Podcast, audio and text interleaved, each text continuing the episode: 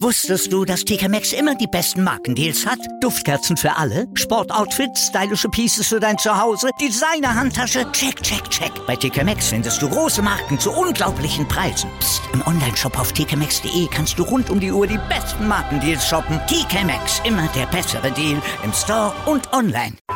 Sportplatz mit Malta Asmus und Andreas Thies. Analysen, Interviews und Hintergründe zum aktuellen Sportgeschehen auf meinsportpodcast.de.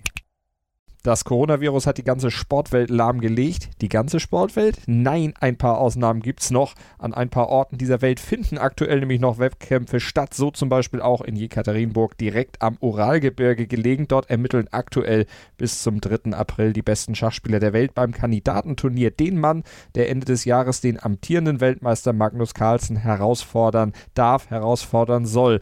Aber warum findet trotz der aktuellen überall doch recht prekären Lage das Turnier überhaupt statt? Wer ist dabei und wie sinnvoll ist es eigentlich, so ein Event durchzuziehen, trotz aller Nebengeräusche? Aktuell darüber sprechen wir mit dem Schachexperten Sebastian Swoboda. Hallo Sebastian. Hallo Malte. Ja, Sebastian, ich habe es gesagt, fast die ganze Sportwelt ruht. Warum nicht der Schachsport und vor allen Dingen, warum nicht bei diesem Turnier? Ja, man hat sich da äh, ganz offenbar von Veranstalterseite, man muss halt dazu sagen, die FIDE, also der Weltschachverband, hat halt doch einen sehr hohen Einfluss ähm, aus Russland. Und die Veranstalter vor Ort haben sich dort offenbar oder ganz offenkundig über die ähm, andernfalls weltweit ähm, bestehenden Bestimmungen einfach hinweggesetzt, indem man eben behauptet hat, bei uns in der Gegend gibt es keinen einzigen Corona-Fall, wir haben alle Spieler getestet, alle Spieler sind negativ, Klammer auf, aber kein Spieler war in Quarantäne, Klammer zu. Hm. Und sie sind halt eben der Meinung, dass sie alles dafür getan haben, um diesen, um dieses doch sehr wohl wichtige Turnier äh, für die Stadt Jekaterinburg, dass das eben jetzt auch ähm, durchgezogen wird. Das hat halt dazu geführt, dass einige Spieler sich total unwohl fühlen und eigentlich gar nicht spielen wollen und eben trotzdem spielen. Du hast eben gesagt, einige Spieler fühlen sich unwohl mit der Situation. Warum sind sie trotzdem hin? Das kann ich dir ehrlich gesagt nicht sagen. Es geht natürlich um eine einmalige Chance für jeden Schachspieler oder sagen wir mal für die Top 20, Top 30, vielleicht Top 50 der Welt. Das sind alles Profis. Das ist natürlich eine einmalige Sache, ähm, im klassischen Zweikampf dem Weltmeister Magnus Carlsen eben die Stirn zu bieten. Und ähm, also einige von den Spielern, die hier teilnehmen, die haben so eine gute Spielstärke, die wären auf jeden Fall höchstwahrscheinlich nächstes Jahr beim Kandidatenturnier wären die immer noch unter diesen acht Spielern. Also einige, äh, zum Beispiel sagen wir mal der, der Russe äh, Kirill Alexenko, ähm, der jetzt auch mit, mit großem Abstand äh, der, der größte Außenseiter als Sieger dieses Turniers ist, für den ist es natürlich eine äh, wirklich einmalige Sache, weil der hat sich halt, ähm, der hat sich halt ganz regulär, es gibt halt verschiedene Turniere, wo man sich qualifizieren kann. Und ähm, die werden halt über das Jahr immer so ausgetragen. Wenn man die halt gewinnt oder wenn man da halt entsprechend abschneidet, ist man halt dabei. Und dann gibt's halt noch eine gewisse Zahl von, sagen wir mal, Freiplätzen für Spieler, die eine gewisse Spielstärke haben, plus der letzte Herausforderer von Magnus Carlsen, Fabiano Caruana, ähm, der hat auch automatisch einen Platz im nächsten Kandidatenturnier bekommen, womit er also theoretisch automatisch eine Chance erhält, nochmal Carlsen eben im Zweikampf um den Weltmeistertitel die Stirn zu bieten. Jetzt hast du gesagt, es sind äh, zumindest wurde gesagt, dass Vorkehrungen getroffen wurden, aber diese Quarantäne wurde nicht umgesetzt. Sind die Spieler äh, wirklich nur kurz getestet worden, ohne jetzt äh, irgendeine Inkubationszeit abzuwarten? Was weißt du darüber? Also nach meinen Informationen sind die Spieler einfach nur ähm, getestet worden. Wobei man da ja auch dazu sagen muss, aus welchem Grund sind sie eigentlich dann getestet worden oder wurde dann einfach behauptet, naja, die hätten schon Kontakt haben können mit jemandem irgendwo, weil sie haben sich ja wohl irgendwo aufgehalten, haben sich wahrscheinlich mit ihrem Trainerstab oder mit ihren äh, äh Sekundanten äh, ausgiebig auf, auf die ganzen Partien hier ähm, vorbereitet. Und ähm, also der, der russische Veranstalter ließ also verlauten, alle sind getestet worden, aber es fand ganz klar die waren davor keine zwei Wochen in Quarantäne. Also das Restrisiko einer, äh, wie du eben gesagt hast, äh, Inkubationszeit, diese, diese, das wurde einfach aus meiner Sicht, ähm, so wie ich jetzt die äh, Quellen oder so, so wie ich die Berichterstattung verstehe, da wurde sich drüber hinweggesetzt, beziehungsweise das wurde ignoriert. Wie sinnvoll ist es denn aus deiner Sicht, dieses Turnier dann überhaupt stattfinden zu lassen? Hätte es da nicht auch irgendwie Alternativen gegeben zu so einem Kandidatenturnier? Keine Ahnung, Schach ist ja jetzt, kann man das vielleicht auch online austragen? Ist jetzt vielleicht von einem Laien mal eine Frage, aber ginge das nicht theoretisch auch? Theoretisch bestimmt.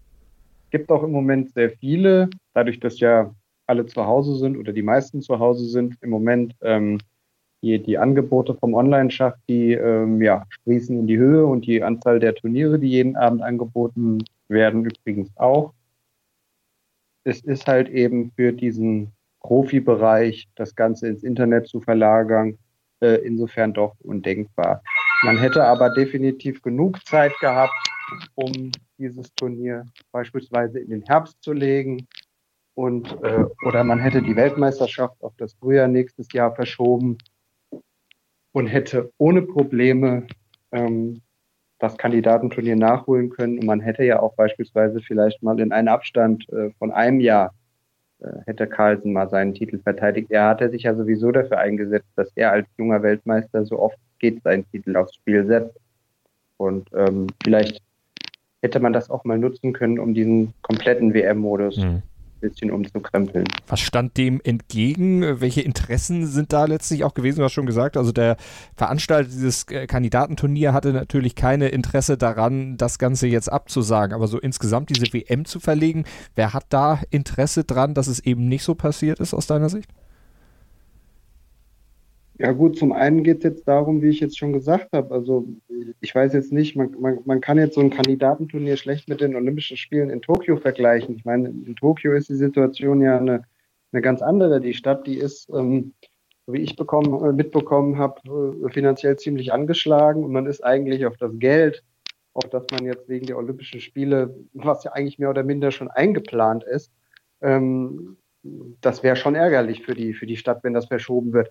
Äh, ich, ich schätze jetzt mal nicht, dass hier Katharinenburg am Hungertuch nagt, schon gar nicht wegen so einem Kandidatenturnier, was ja dann nur bedingt äh, eine, eine Spritze für die Wirtschaft ist. Aber ich glaube, wir Kontinentaleuropäer oder aus, der, aus dem Herzen von Europa, wir können das gar nicht nachempfinden, was Schach eigentlich ähm, für jeden Russen bedeutet. Das ist nämlich nicht eben Sport oder Wettkampf, sondern da geht es eher in den, in den künstlerischen bis, bis, bis wissenschaftlichen Bereich. Und ich glaube, ich, niemand kann in, in den 0815 Russen reinschlüpfen, was, was für die eigentlich Schach bedeutet. Jetzt nicht für den, der im Verein spielt, sondern allgemein für die Gesellschaft. Das kann man eins zu eins von Russland nach Deutschland, ich glaube, das kann man nicht eins zu eins übertragen.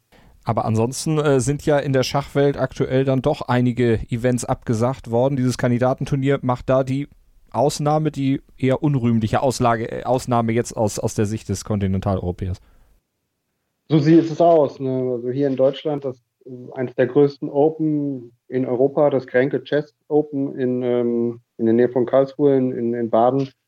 Das ist abgesagt worden. Einige hundert Teilnehmer und das geht halt von den ganz großen bis hin in die ganz kleinen Verbände rein, wo eben alles abgesagt wird, ähm, wo halt eben jeder, Unterver äh, jeder Unterverband, jeder Bezirk, jeder Landesverband und halt eben auch der Deutsche Schachbund erstmal alles ausgesetzt hat und erstmal alles auf Eis ges gesetzt hat, denn die haben das Motto ausgesprochen, es gibt im Moment Wichtiges als Schach. Wir holen das nach, wir versuchen es nachzuholen, wir lassen uns alles offen. Wenn wir nochmal zu dem Turnier direkt gucken. Du hast ja ein paar Namen von Leuten, die da mitspielen, schon genannt. Wer sind aus deiner Sicht da die aussichtsreichsten äh, Namen? Caruana hattest du schon gesagt. Wer ist da der vielleicht sein größter Konkurrent? Also, es sind jetzt schon zwei Runden gespielt. Zur Zeit der Aufnahme läuft gerade die dritte Runde.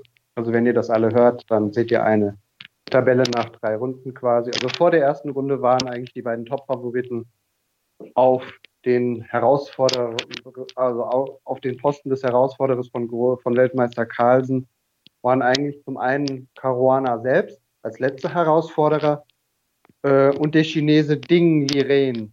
Aber Ding hat die ersten zwei Runden sensationellerweise verloren. Das heißt, er ist jetzt mit 0 aus 2 unterwegs und ist ganz am Ende des Feldes. Ähm, und für den wird es jetzt ein, ein richtiger Kraftakt, das nochmal irgendwie umzubiegen.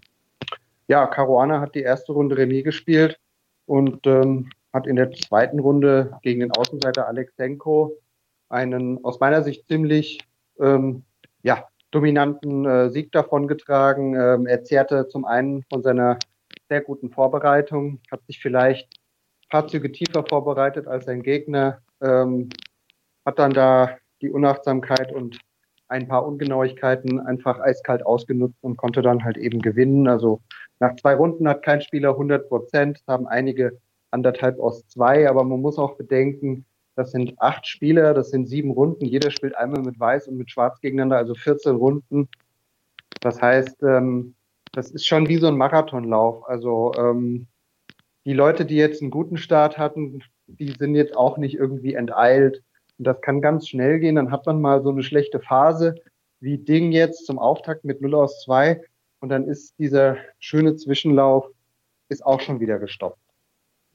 Also theoretisch durchaus alles noch irgendwie äh, zu managen, denn bis zum 3. April läuft das Ganze ja noch. Wer würdest du denn sagen, ist derjenige, der es am Ende dann machen wird? Wenn du dich jetzt mal ganz weit aus dem Fenster lehnst und deine ganze Erfahrung, die du auch von solchen Kandidatenturnieren in der Beobachtung schon gesammelt hast, da mal in die Waagschale wirfst.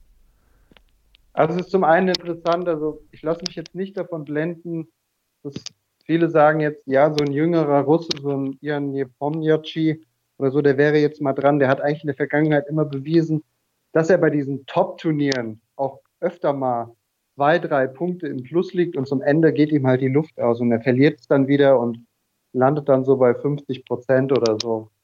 Also ich würde von den, aufgrund des Startes und auch aufgrund seiner Mentalität, hatte ich vor dem Turnier eigentlich gedacht, einer der beiden Top-Favoriten. Ich hätte jetzt eher Caruana als, als Ding genommen, dessen Peak, also Ding hatte im letzten Jahr mal eine Serie von 100 Turnierpartien auf Top-Niveau ohne Niederlage, was eigentlich ein unglaublicher Rekord ähm, gewesen ist. Aber seitdem hat er eben einiges abgebaut, ähm, hat auch einige Spiele verloren. Seine erste Niederlage war natürlich gegen Magnus Carlsen dann in der 101. Partie.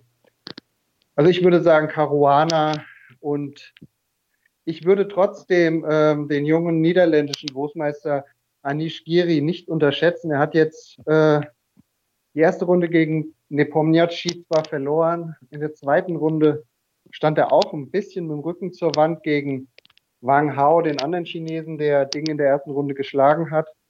Also Anish Giri würde ich jetzt auch nicht ähm, so unterschätzen, aber grundsätzlich mhm. ist das wahnsinnig schwierig. Malte, wenn du dir die acht Namen anguckst und du kennst keinen und würdest einen rauspicken, jetzt außer Alexenko, ähm, da kann man eigentlich nichts falsch machen, mhm. weil am Ende die, das sind so Marginalien und wenn man sich die Übertragungen anschaut, wenn dann andere Top-Großmeister das Ganze kommentieren und wenn man sieht, wie diese Top-Großmeister, wie tief die da schon sich reinknien und wenn man dann überlegt, die Spieler unter sich, die ja noch besser vorbereitet sind als die Kommentatoren, dann kann man nur erahnen, wie tief die eigentlich in der mhm. Materie mhm. drin sind. Also man kann sich es einfach nur anschauen man braucht eigentlich überhaupt nicht auf die Sprache achten. Alle Felder werden markiert, alle Motive werden markiert. Es ist eigentlich so einfach. Jeder, jeder kann sich das anschauen und verfolgen. Wenn man jetzt aber mal äh, nochmal die Frage stellt, äh, das Momentum im Schachsport, wie kann man das beurteilen? Wenn du Anish Giri ansprichst, der hatte die beste durchschnittliche Elo-Zahl zwischen Februar 2019 und Januar 2020. Kann man da irgendwelche Rückschlüsse letztlich auch drauf ziehen, dass man sagt, wow, super Saison gespielt, das kann man fortsetzen? Oder ist das im Schach wirklich nicht so einfach zu sagen wie jetzt in anderen Sportarten? Es ist natürlich für diese gewisse Zeit schon ein ganz klarer Indikator. Und äh, die Schachszene, die ist größer geworden. Die Veranstalter sind größer geworden. Gerade dieser Club, dieser Top 20, die halt viele lukrative Turniere haben, wo es wirklich um relativ viel Geld geht auch. Ja, und ähm, die da drunter sind, die kriegen halt vom Kuchen immer weniger ab. Aber gerade wenn man so die Spielstärke eines Anish Giri hat, und der hat halt nun mal, wie du eben richtigerweise gesagt hast, über ein Jahr die konstantesten Leistungen gebracht, dann kann man mit Fug und Recht behaupten, muss dieser Name genannt werden als einer der Mitfavoriten, weil er hat ganz klar gezeigt über einen Zeitraum von zwölf Monaten, dass er auf dem absoluten Topniveau mit die besten Leistungen gezeigt hat. Und ähm, von daher kann auch dieses eine Remis, was er jetzt geholt hat, um diesen Katastrophen 0 aus 2 Stadt zu verhindern, das kann am Ende nach 14 Runden kann das Gold wert sein. Wenn der, wie gesagt, es sind ja auch Ruhetage dazwischen. Also selbst wenn man mal eine gute Phase hat, dann gibt es einen Tag, wo man vielleicht lieber noch spielen würde, aber man hat halt einen Ruhetag. Das heißt, alle können durchschnaufen, alle können sich auf die nächste Partie oder den nächsten Stretch von ein paar Partien vorbereiten. Und ähm, deswegen, du hast ja auch am Anfang die Dauer angesprochen, ähm, die sitzen sich ja noch ein paar Wochen gegenüber. Ein Marathon, der wird eben auf der Zielgeraden erst entschieden. Wir sind gespannt, werden das Ganze dann nach dem Turnier natürlich auch nochmal würdigen hier bei uns auf meinsportpodcast.de. Sebastian Swoboda war das mit seiner Expertise zum Schachkandidatenturnier, das trotz aller Fälle von Corona dann durchgeführt wird, aktuell in Jekaterinburg am Oralgebirge. Sebastian, vielen Dank. Sehr gerne. Wusstest du, dass TK Maxx immer die besten Markendeals hat? Duftkerzen für alle, Sportoutfits, stylische Pieces für dein Zuhause, Designer-Handtasche, check, check, check. Bei TK Maxx findest du große Marken zu unglaublichen Preisen. Psst. im Onlineshop auf tkmaxx.de kannst du rund um die Uhr die besten Markendeals shoppen. TK Maxx, immer der bessere Deal im Store und online. Was zum Teufel, du Bastard? Du bist tot, du kleiner Hundeficker. Und dieser kleine Hundeficker, das ist unser Werner. Ein ganz normaler Berliner Kleinstkrimineller, der dann aber im Knast das Ding seines Lebens dreht. Una Fantastica Risetta Perla Pizza. Er klaut seinem Zellengenossen ein Pizzarezept. Aber nicht irgendeins. Und mit dem eröffnet Werner dann die beste Pizzeria Berlins. Doch Werners Glück ist nur von kurzer Dauer. Denn es hagelt Probleme. Werners Pizzaparadies. Erstmals großes Kino- und Podcast-Format. Mit fetter Starbesetzung.